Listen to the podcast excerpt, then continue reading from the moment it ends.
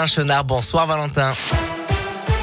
Bonsoir Adrien, bonsoir à tous. Un mot sur le trafic dans la région lyonnaise tout d'abord. Actuellement, c'est assez fluide si ce n'est aux deux entrées du tunnel sous Fourvière.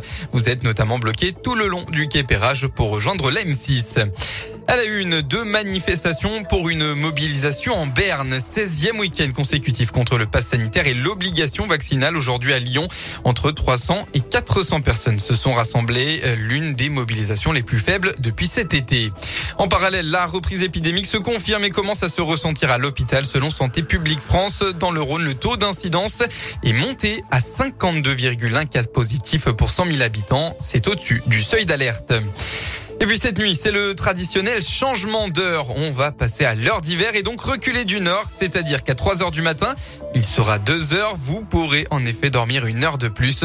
Et on rappelle que ce changement d'heure fait toujours débat en Europe et pourrait être supprimé dans les années à venir. Série de drames autour de Lyon hier avec cette tragédie sur les routes. Deux conducteurs ont péri carbonisés dans leur voiture lors d'une terrible collision frontale. L'accident a eu lieu à Eyrieux, près de Saint-Quentin-Falavier, dans le Nord-Isère, peu avant 19h30 sur la départementale 53.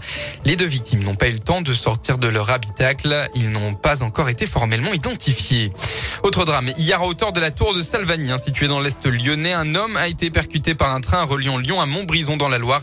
La collision a eu lieu à 800 mètres de la gare d'après le progrès. L'enquête, elle, a été confiée à la gendarmerie du secteur.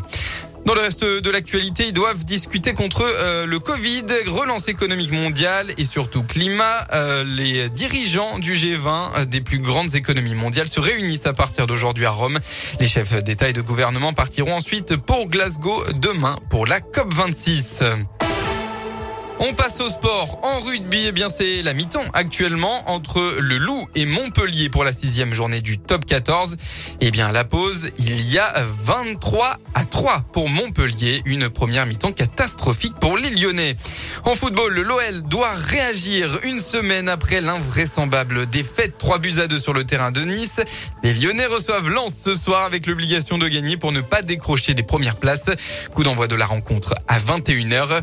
Et puis demain, on retrouve les Auvergnats du Clermont Foot qui tenteront un petit exploit face à l'OM. Ce sera en clôture de la 12e journée à 20h45. La météo dans le département, comme prévu, le vent a soufflé fort cet après-midi à 13h. Lyon Météo 69 a relevé notamment 112 km heure au sauvage. Ça devrait se calmer en, cette, en ce début de soirée. Quelques pluies éparses devraient faire le retour après euh, quelques éclaircies cet après-midi.